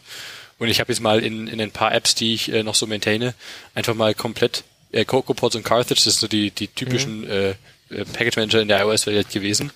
Und noch äh, an Teilstellen so zwei Git-Submodules, einfach alles rausgeworfen, Swift Packages reingezogen und es läuft. Es ist wunderbar. Ich musste teilweise meine Dependencies forken und noch ein Package-Manifest äh, dazulegen. Aber ich meine, kann ich gleich ein paar PRs Und aufmachen. wo, wo, wie liegen die Pakete dann beim Swift Package Manager? Die liegen in einem, Punkt Swift PM Directory damit drin. Da checkt ihr die Ja, aus. ja, gut, okay, das ist ja dein? Node-Modules-Verzeichnis, aber wo hält er die her? Hat der, gibt's eine Swift? Achso, es gibt keine Registry. Der, also aktuell noch nicht. Die mu- musst du dann GitHub-Links Die, die, die, es sind alles URLs direkt zum Git-Repo. Aber das sind aktuell GitHub-Links bei allen von den Packages, die ich brauche. Okay. Oh, ja. Also ich Wie machst du da Versionierung? Kannst du einen Tag angeben, oder? Genau, Visual Package man macht Versionierung über Git-Tags. Das ist gut, na immerhin. Besser als nichts. Genau. Besser Es als ist- ich schreibe GitHub-URLs direkt äh, an den Kopf meiner Es sind Semver in Git-Tags, die im Manifest liegen. Das finde ich tatsächlich eine echt schicke Lösung. Es ist halt festgelegt auf Git. Theoretisch sollte auch mal, also du kannst natürlich auch einfach einen Directory eingeben, das geht auch. Kannst auch Pjoule. Du, kann, du kannst natürlich nicht Pjoule nutzen, weil keine Sau nutzt. Aber Noch prin- nicht, prin- ich sage dir, noch Prinzipiell wäre es natürlich schick, das Fünf offen Jahren zu werden wir haben. sagen, weißt du noch, damals alle, alle noch Git genommen haben? Wenn du CVS-Support im äh, SwiftPM haben möchtest, geht bestimmt irgendwie reinzuhacken. Hm, Ich meine, SwiftPM ist war Open nicht Source. alles schlecht mit CVS. Nee, ich keine Ahnung, ich habe nie CVS verwendet. Ich habe CVS genau einmal benutzt. Äh, tatsächlich für ein Projekt, wo es jemand genutzt hat noch. Das war unerwartet so. Wo ist denn der, der Code hier? Ja, liegt in dem, in dem Repo da. Ah, cool. Wie, wie klone ich das denn? Du, Das ist CVS. Was heißt das? Was? Was? Das war unerwartet. Das geht mir aber tatsächlich auch. Also ich, äh, wenn du jetzt sagst, mach mal, mach mal SVN oder CVS, werde ich unsicher. Und richtig Schiss hatte ich bei, SVN, ich, bei Perforce. Perforce hatten das wir habe auf, ich noch nie benutzt. Perforce hatten wir auf Arbeit auf irgendwelchen Stellen. Es hat echt krasse UIs. Und irgendwie lagen, lagen sehr viel von unserem Code in der Firma jahrelang in Perforce. Und das hieß immer, das performt besser bei großen Projekten. Mein Git ist auch erst 14 Jahre jung. Und äh, bei Perforce konntest du absolut nicht merchen, aber du konntest irgendwie andere Leute direkt irgendwie immer die Sachen zerschießen und du musstest irgendwie, du hast einen Account gehabt und dann hast du irgendwie einen Stand, du hast quasi online Branches angelegt, auf denen du lokal gearbeitet hast, du musstest quasi für jeden deiner Computer eine andere, ich habe das Paradigma nie verstanden. Ich hatte bloß jederzeit Schiss, weil ich nicht verstanden habe, was ich da mache, dass ich andere Leute ihren Code zerschieße. Und ich weiß, dass wir teilweise Wochen gebraucht haben, um irgendwelche Feature Branches zu mergen. Weil die Branches quasi auch bloß Unterordner, da, also wie gesagt, ich habe es nicht verstanden. Vielleicht haben sie es auch alle völlig falsch benutzt. Aber ich bin froh, dass es weg ist. Und jetzt haben wir irgendwie den Code, den wir in mehreren ähm, Perforce-Verzeichnissen hatten, alle in einem großen Mono-Repository in Git auf der, in der Firma. Und das funktioniert. Also Git kommt auch. Das Ding, ich habe mal nachgeguckt, warte mal. Mal in unser zentrales Repository rein, unser Plattform-Repository. Und das hat ich Git Count. Äh, 93.429 Commits. Okay. Krass. Da ist äh, Code drin, der 15 Jahre zurückreicht. Weil natürlich alles mit History mitgenommen haben. Das ich finde ich aber cool. Wenn ich mal auch drei Tage nichts auschecke, ziehe ich mir irgendwie ein paar hundert neue Commits runter. Das hat mir auch bei, bei Apple Spaß gemacht, einfach mal so in die History von so Sachen reinzuschauen, so, so ganz in den Anfang. Wenn du immer so, so versuchst, so, so Gorst äh, zu werfen, äh, dieses Visualisierungstool auf so das Xcode-Repo. das muss die Geschwindigkeit erstmal passend einstellen, damit du die, durch die Jahre überhaupt durchkommst. Damit du das nicht wochenlang laufen lässt. Das war, das war witzig. ähm, was ist sonst noch vorgestellt worden? Eigentlich, was ich eigentlich äh, noch am spannendsten fand, worüber nicht so viel geredet wurde, war diese Sprachsteuerung für Leute mit Einschränkungen. Das haben sie auch stark aufgebohrt. Du hast jetzt schon immer, haben sie äh, so quasi auch Full Keyboard Access in, äh, in macOS, dass du quasi äh, durch jegliche UI durchtappen kannst äh, und mit Enter und Space da durchnavigieren. Das haben sie mächtig aufgebohrt. Das ist jetzt wirklich, also vorher war es Full Keyboard Access mit Anführungsstrichen. Jetzt ist es Full Full Keyboard Access. Du kannst wirklich alles machen. Das ist, ist beeindruckend. Das und und das, was die da als Demo gemacht haben, für, äh, wie, wie die Leute mit äh, diversen Einschränkungen ihre äh, Systeme bedient haben, das war ja, das war ja faszinierend mit äh, hier dieses Zoom hatte der Typ gemacht? Videos geschnitten oder sowas? ich glaube, der hat auf einer, eine Map noch navigiert und dann hatte aber auch so eine tatsächlich sehr so, fast so Sprachassistent-Style äh, navigiert, von wegen, hier zeig mir mal einen Grid an und nimm Se Sektor 4F und zoom da viermal rein. Okay, die, die, die Anweisung ist, ist verstanden worden. Da, da, das ist doch, da ist doch maximal so Siri dahinter und das, das geht, das läuft. Krass. Siri hat jetzt irgendwie eine voll äh, virtuelle Stimme, eine voll generierte Stimme und nicht mehr so Ja, klingt, klingt viel besser, aber ich weiß nicht, ob das das deutsche Siri. Ich werde es wahrscheinlich nie merken, weil ich es nie benutze. Ich, ich nutze Siri tatsächlich mit dem HomePod jetzt. Äh, Lass uns ja. mal nicht so viel über Apple reden. Davor über JavaScript die ganze Zeit gesprochen. Aber klar, wir müssen jetzt nicht hier äh, die ganzen Themen, die die Leute eklig finden können. Aber doch zum Facebook-Thema weitergehen. Oh Gott. Das wird unser Intro-Gag dieses Mal. Nee, äh, was ist bei Facebook? Die haben äh, Krypto. Ah, äh, stimmt, Coin ja. Jetzt, ich meine, das war ja jetzt schon irgendwie eine Weile im Gespräch. Das kam irgendwie vor ein paar Monaten schon mal auf. Echt, ja? Ähm, aber jetzt ist wohl, haben sie es mit äh, den Code dazu veröffentlicht, Libra nennen die das Ganze. Ich habe nicht viel an, an Meinung spezifisch dazu, außer dazu, dass ich nicht äh, Facebook als Macht hinter wahrscheinlich einer populäreren Kryptocoin sehen möchte, weil, ich meine, die wird populärer sein, einzig und allein, weil Facebook dahinter steht. Hast du dir mal auf GitHub angeguckt? Ich habe das Repo gesehen, ich habe mich drüber kurz gefreut und dann Ekel empfunden, dass es Rust ist, aber also gefreut, dass sie es nutzen, aber dann Ekel, weil halt cool, aber warum? Ich meine, hm.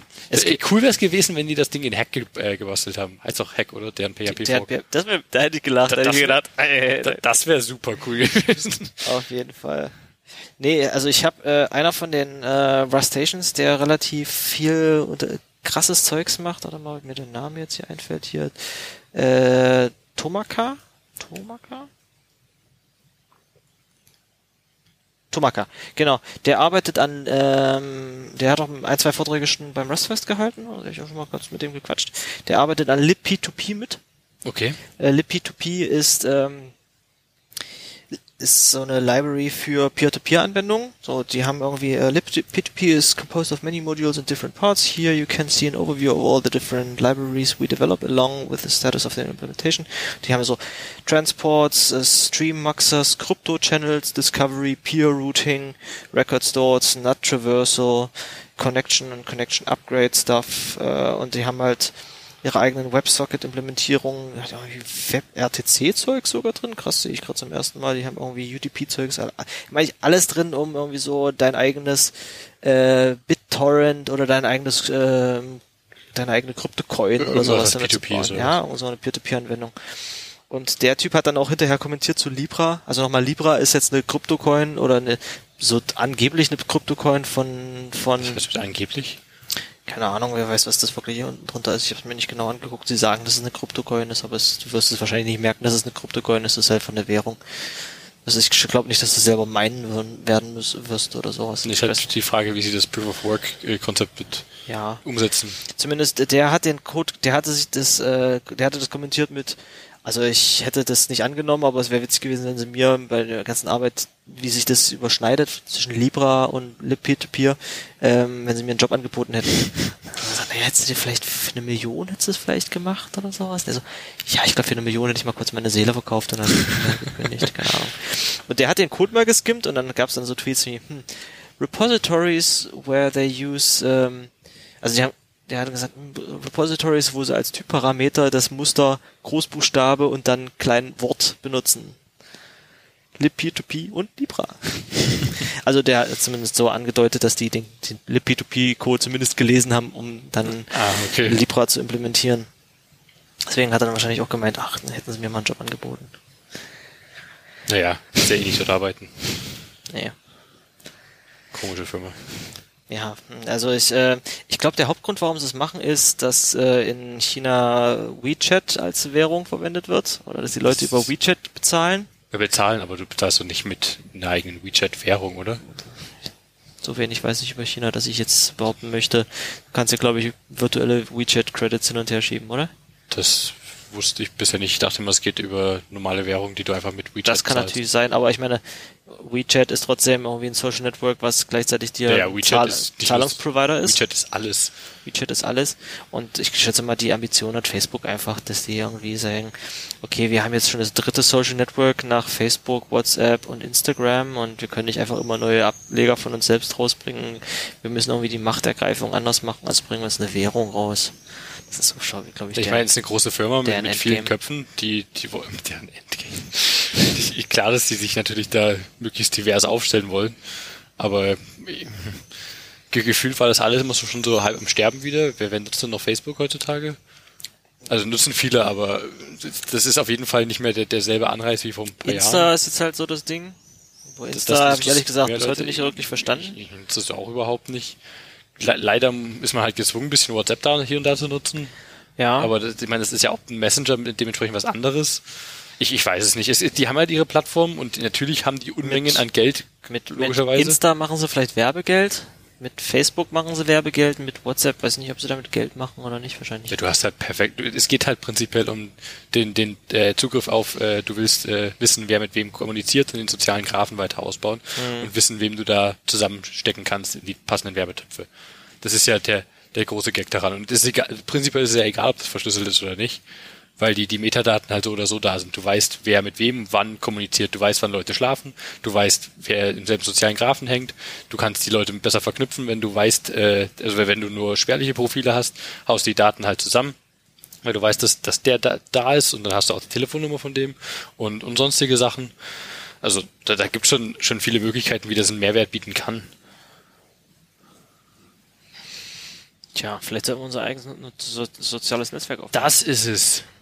Shit, warum sind wir da noch nicht drauf gekommen? Ich habe ja tatsächlich eine der ersten äh, größeren Anwendungen, die ich gebaut hatte, war Ein so eine. Art soziales Netzwerk. Achso.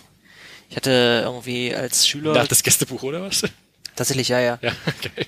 Äh, ich hatte irgendwie als Schüler eigentlich hauptsächlich PHP gemacht, weil es gab halt gab so Das Lamp- waren Lamp-Server. die Zeiten, wo man, Na? wo jeder PHP gemacht hat. Genau. Und da habe ich irgendwie für meine Webseite ein Gästebuch gemacht und haben mich Freunde gefragt, du, wir haben auch eine Webseite, kannst, können wir uns das Gästebuch haben? Und dann hab ich irgendwann ich halt rumgespielt habe, Feature Creep, dann habe ich dem Ding noch eine Kommentarfunktion gegeben und plötzlich konnte man sich anmelden und dann haben wir irgendwie in der 11. Klasse alle über mein Gästebuch miteinander geschrieben. Geil. Genau, und dann habe ich irgendwie für die Schule irgendwie so eine Abi-Webseite gemacht, wo man sein Profilbild hochladen konnte Oh, und sowas. krass. Und das hieß dann irgendwie Yearbook oder sowas. Das hieß tatsächlich Yearbook. Da No wusste ich noch nichts way. von Facebook. Und ähm, dann habe ich gesagt, ja, wir können alle ihre Abi, können sich jetzt alle, die bei uns Abi machen an der Schule, dort anmelden, irgendwie abi.schulname.de. Das hat nie jemand gemacht. Also mich haben dann auch Leute gefragt, was, ich stelle doch nicht meine Profildaten ins Internet. Ich so, das ist alles, du musst da irgendwie einen Account haben und das ist nicht ganz. Nein, das mache ich nicht. Und irgendwie ein halbes Jahr später habe ich mich gefragt, was, warum machst du da deine eigene Seite? Es gibt doch StudiVZ. Und ich gesagt, was ist denn StudiVZ? Und dann habe ich gedacht, oh fuck. ja, ja. Die haben dich geschirlockt. Äh, naja, StudiVZ war ja einfach bloß ein Rip-Off von Facebook. Facebook gab's da schon längst, bloß dass ich davon nichts wusste. Echt? Waren die wirklich? Also ich weiß natürlich, Als ich das Yearbook gebaut habe, gab's schon Facebook. So jung bist du. Ja, Ich dachte, das war noch so pre-MySpace-Zeiten. es war noch PHP die. Ach, du hast die Versionsnummer PHP im drei? Geil. fünf? Oh, großartig. Ich weiß es nicht mehr. PHP 5 nicht, das, ah nee, 6 war das nicht existent. Was ich vorhin meinte. Vielleicht war es auch fünf, gab es 15 Jahre lang, bevor es sieben gab? Keine Ahnung. PHP ist lange her bei mir. Ich weiß auch manchmal nicht mehr, ob es noch, äh, ob es PHP ist oder nicht Perl oder doch bloß mein Passwort oder so. Ich hoffe, der, der Titel der letzten Folge hat nicht irgendwo was kaputt gemacht. Aber Bisher Ich- scheint es überall so ich- also Aber ich hab's noch auch mal- Podcast-Namen aus? Das ist ja irgendwie was. Mein, äh, mein WLAN-Name ist eine SQL-Injection. Ich dachte, WLAN war eine Forkbomb. Ach stimmt, nee, das, mein, der, Das ist das noch WLAN von meinem Handy-Hotspot ist eine Ach so. SQL-Injection. Also damit könnte ich tatsächlich rumgehen und wenn irgendwo irgendwer WLAN-Passwörter in eine nicht gut escapte Datenbank tut. Stimmt, man einfach so, so, so quasi ein Passivangriff fährt, einfach nur, wenn du durch die, durch die Gegend gehst, wenn, wenn jemand da Scheiße Das macht, ist total passiv, wenn du dein Kind äh, Bobby Tables nennst. Little Bobby Tables, ja. Das ist mein, mein Username bei der Deutschen Bahn. Zwar, wenn ich mich einmal, du musst nicht wieder Little Bobby Tables an. Oh Gott. Ich bin so dumm, Mann, aber ich kann ihn nicht ändern. Ach, die kannst du nicht ändern. Die kann man nicht ändern. Hast du es wenigstens irgendwie mit äh, Anführungsstriche oben, Nee, es ist wirklich einfach nur Semikolon. literally Little Bobby. Das, Alles andere mit Sonderzeichen wollten sie nicht zulassen. ja. Aber ähm, wo wir gerade über die letzte Folge nochmal geredet haben, äh, was ja wirklich schön funktioniert, muss ich sagen, ist unser Riot-Chat. Ja, das war erstaunlich. Das finde ich großartig. Feedback. Dass, Also, dass Leute sich da direkt eingeklinkt haben. Und, vielen lieben Dank und schöne. Grüße an dieser Stelle. Hallo an alle aus dem, der, der, dem Atrix-Channel. Ich habe zum Beispiel vom Herrn Schmidtlauch direkt mehrere Tab ähm, Grouping Extension Empfehlungen für Firefox gekriegt. Es, dieses äh, Tab Panorama, was in Firefox mal eingebaut war, was dann irgendwie mit der Web Extension Umstellung rausgeflogen ist, so mein Bedauern, gibt es als Web Extension wieder. Aber es Nice. soll nicht so richtig performen. Aber man kann sich das, es hat irgendein Japaner auf GitHub gestellt. Vielleicht hat er einfach bloß das alte portiert und irgendwie Web Extension kompatibel gemacht oder nicht. Es gab ja nicht von Anfang an alle APIs, dass das hätte möglich sein können, keine Ahnung. Äh, wollte ich noch mal, das würde ich mir nicht gerne installieren, aber ich glaube, das würde ich vorher noch mal wetten. Obwohl, ich habe auf der JS-Conf, auf der JS-Conf mit einem Firefox-Mitarbeiter geredet, gab es direkt ein paar. Er hat gesagt, I like your work. ähm, und hab den so nach Extensions gefragt und die sind wirklich dran, von den Extensions, die sie auf addons.mozilla.org freistellen, dass sie die alle grob äh, reviewen und den Code sich angucken. Krass. Das, Was? Das ist harte Arbeit und die, ich meine, die, die, die schauen da auch bloß scharf drauf, ne? So. Du kannst ja wahrscheinlich relativ viel da automatisieren, was das Ding für Zugriffe hat. Aber ich meine, bei Firefox Extensions, ich weiß nicht, wie häufig du dir Chrome oder Safari Extensions installierst, da kriegst du halt beim Installieren schon immer gesagt, der muss auf den Inhalt deiner Webseite Zugriff, Zugriff haben, der muss auf deine History Zugriff haben, der muss auf deine Bookmarks Zugriff haben. Also du hast wie, wenn du eine App installierst, siehst du eigentlich, was die für Capabilities haben. Witzigerweise ist es genauso bei, bei äh, Safari Extensions. Du installierst mittlerweile eine App aus dem Mac App Store, die die Extension bundelt oder halt auch vielleicht nur die Extension ist. Aber ist das dann auch eine Web Extension? Ist das irgendwie eine Web Extension nee, nee, API? Das ist völlig was eigenes. Ja. Aber ich ich auch, für- ich glaube, ich habe drei oder vier Extensions in Safari drin und das war's. Und das ist halt das Coole, weil du die halt theoretisch mit deiner App bundeln kannst. Wenn du eine App hast, kann die App auch direkt mit gebundelt haben, eine Safari Extension. Da macht OnePassword das so, mein Passwortmanager. Das ist natürlich cool, wenn du das machen kannst. Ähm, das, wenn du was anderes, äh, Ansonsten gibt's noch die, die klassischen alten äh, Safari Extensions. Da habe ich jetzt sowas wie uBlock Origin noch installiert und da zeigt Safari mittlerweile an, so ein kleines Warnungssymbol, this extension will slow down your web browsing. Weil der halt äh, Zugriff, äh, ich meine, so wie das Ding halt reinhakt, der hat glaube glaub ich ja einfach Blocklisten auf Dinge, die, die der, die der nutzt, beziehungsweise äh, Regex-basierte Sachen und, und so läuft das ganze Ding. Ansonsten habe ich, ich habe hier literally noch, noch eine weitere Extension installiert und das ist so ein Ding, was äh, Google Analytics äh, Tokens, also URLs rausstrippt, diese UTM-Dinger, damit ich die nicht mehr sehen muss und aus Versehen Leuten, äh, wenn ich jemanden einen Link aus dem Newsletter weiterleite. du dir das aus Links direkt raus? genau, das strippt er einfach aus der, aus der URL-Bar raus. Das ist ja nicht schlecht. Also ich habe hier so ein paar Sachen installiert tatsächlich. Ähm, Das das kann ja eigentlich mal, jetzt wo wir drüber reden und wo wir Feedback von unseren Hörern bekommen haben, was nutzt ihr so für was Extensions? benutzt ihr so für Extensions? Ich habe hier äh, witzigerweise Disable WebRTC installiert. Gerade du. ähm, aber ich weiß auch, was mit WebRTC äh, Tracking möglich ist. Also wenn du das äh, hast, wenn du bei Safari so einen Add-on hast oder findest, dann würde ich dir das fast auch nahelegen. Weil wenn du eine Peer-Connection aufmachst und so dieses äh, Ice-Gathering, was dir erlaubt, eine Peer-to-Peer-Connection zwischen zwei Browsern aufzumachen, ist wirklich in der Lage, deine lokale IP rauszufinden. Das findet alle IP-Adressen raus, über die du im Netzwerk irgendwo erreichbar wärst. Eine. Peer-Connection macht teilweise sogar irgendwie einen passiven Port bei dir auf dem Rechner auf, um irgendwie Zugriff zu erlauben. Halt für andere Peer-to-Peer-Anwendungen. Ne? Aber wie willst du sonst äh, in deinem mit deinem Webbrowser äh, einen Up- und Downstream mit einem anderen Dings aufmachen, mit einem anderen Webbrowser aufmachen? Krass. So, das macht sowas. Alles das, wo, ich weiß, dass ich mich mal irgendwo unterhalten habe, äh, als ich noch äh, Tutor für das SWT-Praktikum war, da haben sie irgendwie gesagt, ja, wir benutzen Skype für unsere Unterhaltung und da haben sie zu dem Mitarbeiter von der Firma, wo wir waren, gesagt, mach doch auch, lass uns ja über Skype mal miteinander reden und der so, äh, müssen wir nicht immer, müssen wir nicht jedes Mal hierher kommen? Die waren so ein bisschen außerhalb. Ähm, und da hat er gesagt, nee, Skype ist bei uns ver verboten, das durchsticht Firewalls. Das durchsticht Firewalls. Und bevor einem das klar war, was Skype so macht oder so, das, äh, da haben sie gedacht, ja krass, wie kommt eigentlich Skype durch die Firewalls durch? Ich meine, du hast ja, wenn du hinter einem NAT sitzt, ne, hast du keine Public IP. Und ich meine, was, die- was die im Endeffekt machen, ist die gleiche, diese ganz konventionelle Kombination aus Done und Turn, mit der du irgendwie eine, eine Verbindung zwischen zwei Rechner aufmachen kannst, Du bist doch Die jetzt in jeder- quasi. Die jetzt in jeder WebRTC-Anwendung implementiert ist und so weiter und so fort. Ähm, und die du ähm, auch an der Uni lernst. Also zwei Kollegen von mir halten morgen in der Uni einen Vortrag in der Vorlesung Internet and Web Applications über WebRTC. Das ist cool.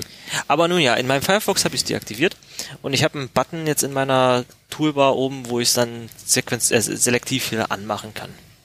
Das ist eigentlich ganz nice. Äh, ich habe irgendwie so ein DuckDuckGo-Such-Plugin, das benutze ich ehrlich gesagt gar nicht, stelle ich gerade fest. Dann habe ich irgendwie dieses Firefox Multi-Account-Containers, das kann ich nur empfehlen, das ist Das wirklich nice. klingt echt sinnvoll. Ähm, das macht einfach, dass du äh, einen neuen containerized Tab aufmachen kannst. Der hat dann so einen farbigen Balken, was weiß ich. Ich habe einen Container, der heißt Work und ich habe einen, der heißt Einkaufen und ich habe einen, der heißt GitHub und ich habe einen, der heißt WhatsApp und einen, der Twitter heißt. Und habe eingestellt, dass die Webseiten dann in diesen respektiven Tabs aufgehen oder Containern aufgehen und dann gelten äh, gewisse Einstellungen und Cookies nur da drin. Und das, äh, das gibt's noch mal gesondert als Facebook-Container. Das ist einfach genau dasselbe Ding mit einem voreingestellten Facebook-Container.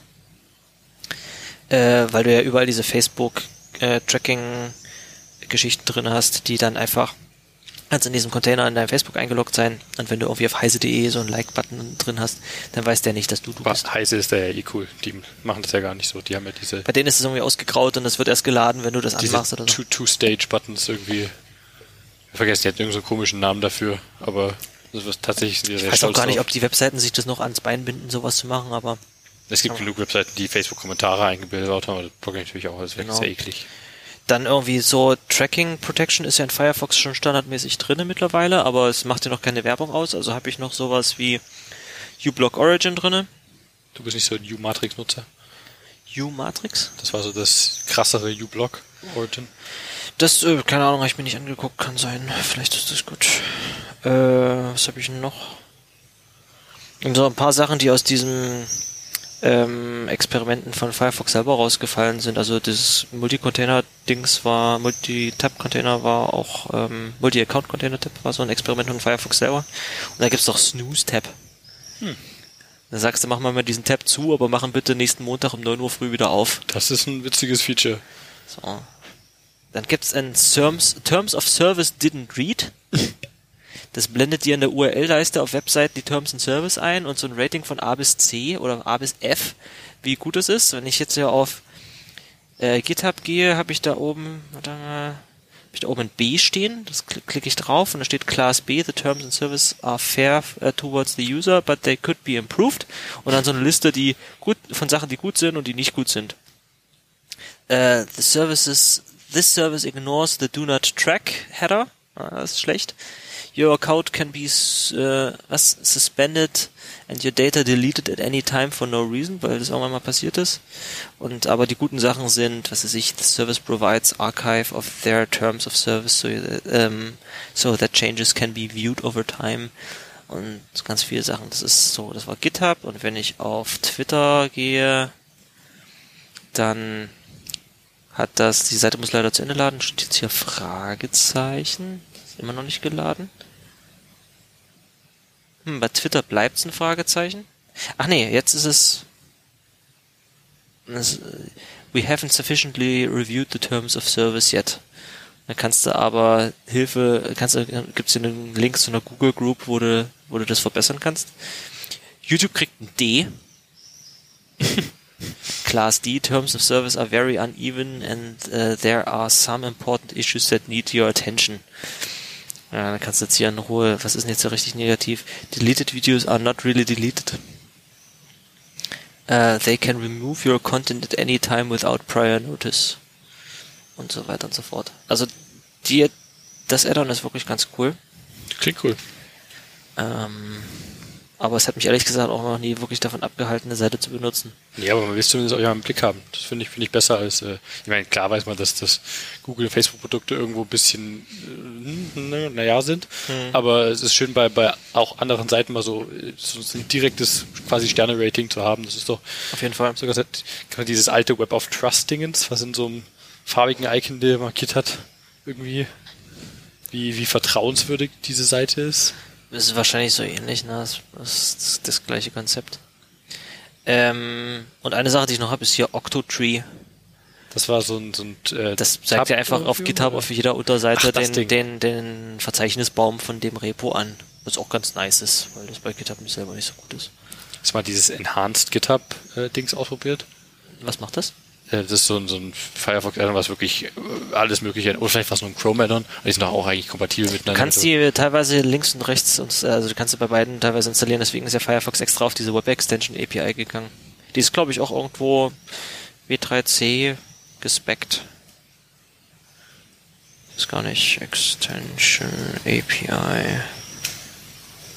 Gibt's da ein, ist zumindest sehr exzessiv auf MDN ähm, das dokumentiert. ist ja richtig, wenn das ein cooler offener Standard ist. Schön, wenn, wenn der wirklich. Ich meine, das ist alles, wird, es ist alles äh, mehr oder weniger hinfällig, weil es gibt nur noch Firefox und alle anderen Chrome-Browser. Das ist ein bisschen, aber ja. Ich bin irgendwie ein bisschen negativ geworden, was so Browser und Browser-Standards angeht in den letzten Monaten.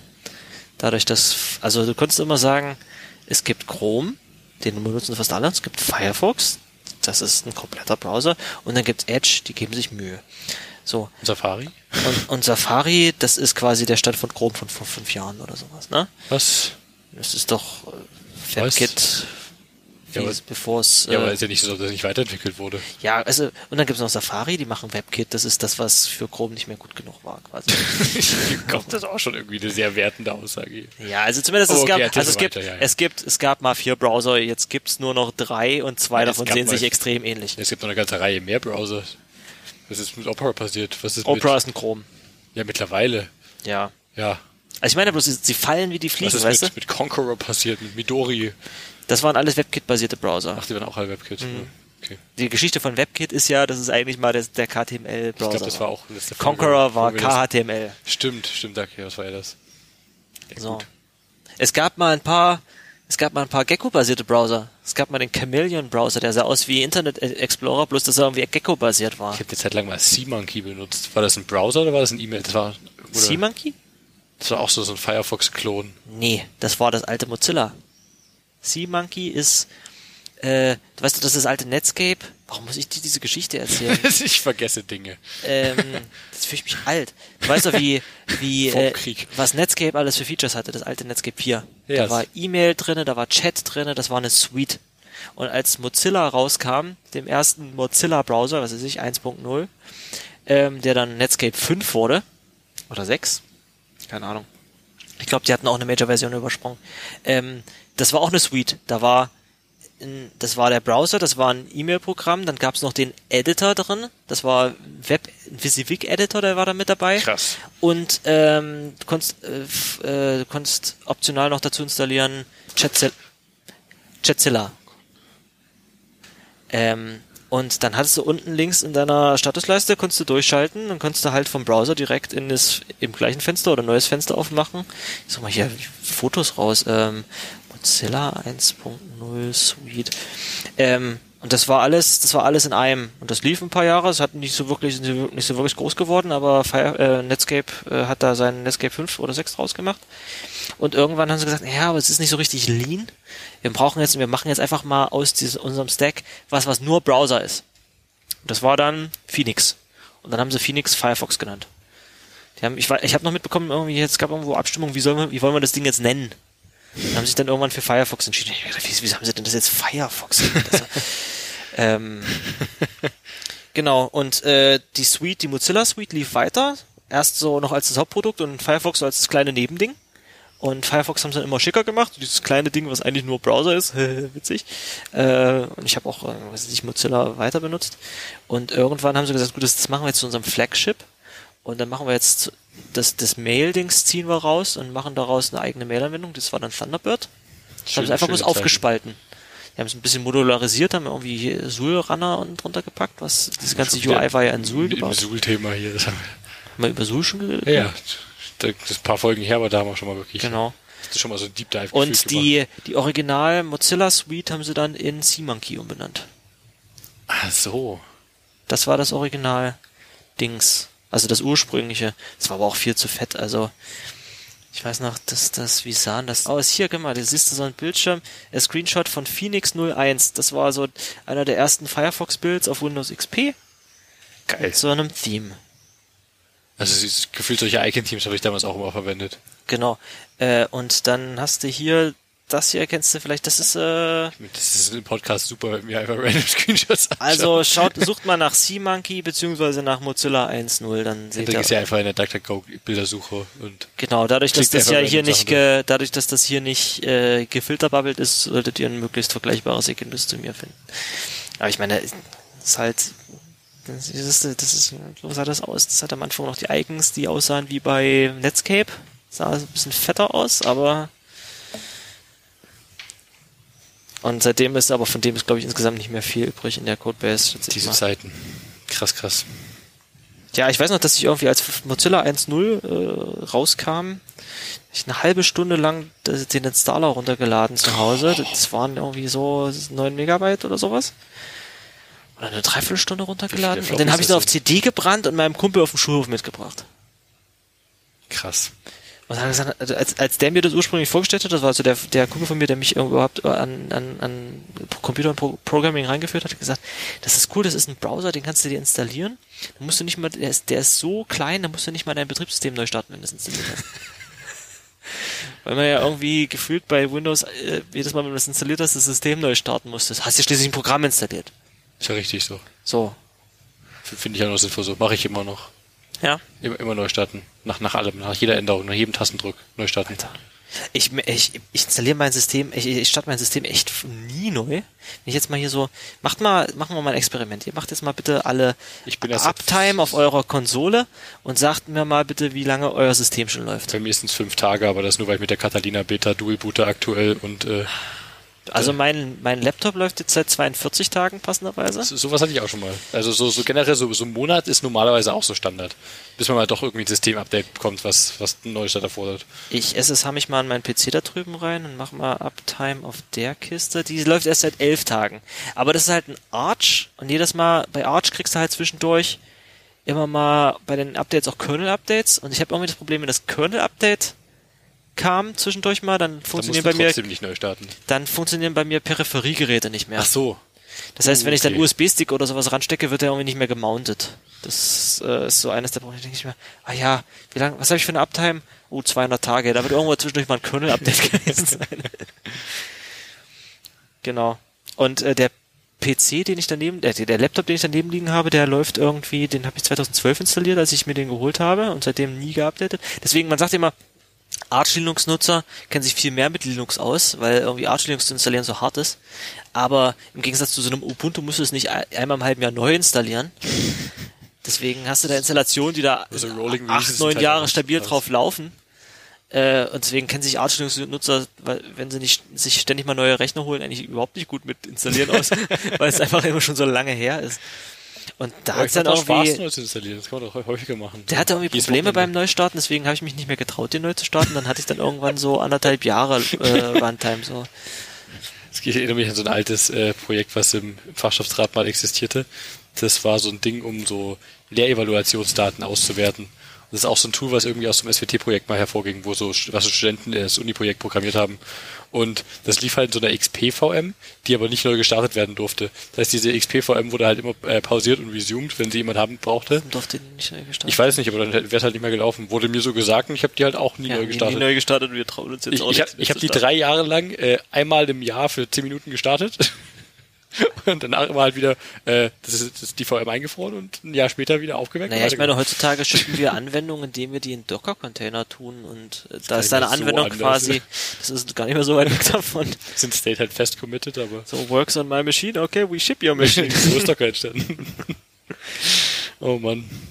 Ich glaube, wir sollten für heute auch mal langsam zum Ende kommen, oder?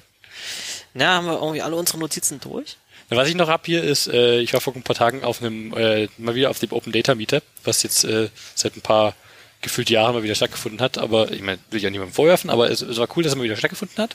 Vor allem, weil halt auch die Stadt angekündigt hat, jetzt hier ein Open Data Portal zu launchen. Und das ist jetzt äh, gekommen und es ist, wirkt etwas äh, enttäuschend, muss ich sagen, aber vielleicht habe ich es auch noch nicht. Äh, Ja, du bist einfach mit der UI nicht zufrieden, aber ich meine, da sind doch tonnenweise Daten drin, die cool sind, oder? Ja Wie mal, heißt die Seite? mal schauen, äh, hier opendata.dresden.de slash 3D 3 ausgeschrieben. Was ist, wenn ich das weglasse? das 3D weglässt? opendata.dresden.de Werde ich wahrscheinlich nach 3D weitergeleitet. Ja. Guck mal, kurz so ein Text, der aussieht, als ob mir die Weiterleitung nicht funktioniert hätte.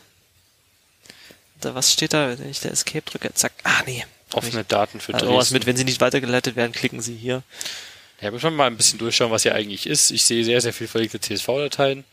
Ähm, das ist ja auch der erste Stand hier von dem Ding. Bevölkerung nach Geborene. Aber ich gehe mal davon aus, dass sich von der. UI her nicht wirklich was ändern. Äh, wenn ich jetzt auf diese SV, wenn ich auf diese CSV, dann kann ich diese CSV-Datei runterladen. Gibt's da auch einfach einen Endpunkt, wo ich mir die aktuell. Ja gut, also das kann man mal erforschen. Da gibt's, da ist öffentliche Verwaltung, Haushalt und Steuern. Cool. Mich würde mal interessieren, wer dieses Portal aufgesetzt hat. Das sind bestimmt auch ganz coole Leute, oder? Das ist die Firma, ähm, warte, das kann ich dir sogar sagen. Ähm, wie heißen die EBIT, die das machen für die Stadt? Okay. Kennst Ja. du die oder? Ich meine, da war auf dem Open Data Meetup waren tatsächlich Ah ja, eine cool. Frau von denen da, die das Projekt managt oder leitet oder irgendwie sowas. Und äh, zwei von der Stadt Mhm. oder einer von der Stadt irgendwie. Und die haben das mit so ein bisschen, äh, so gesagt, die launchen das jetzt in den nächsten Tagen und jetzt ist sie da.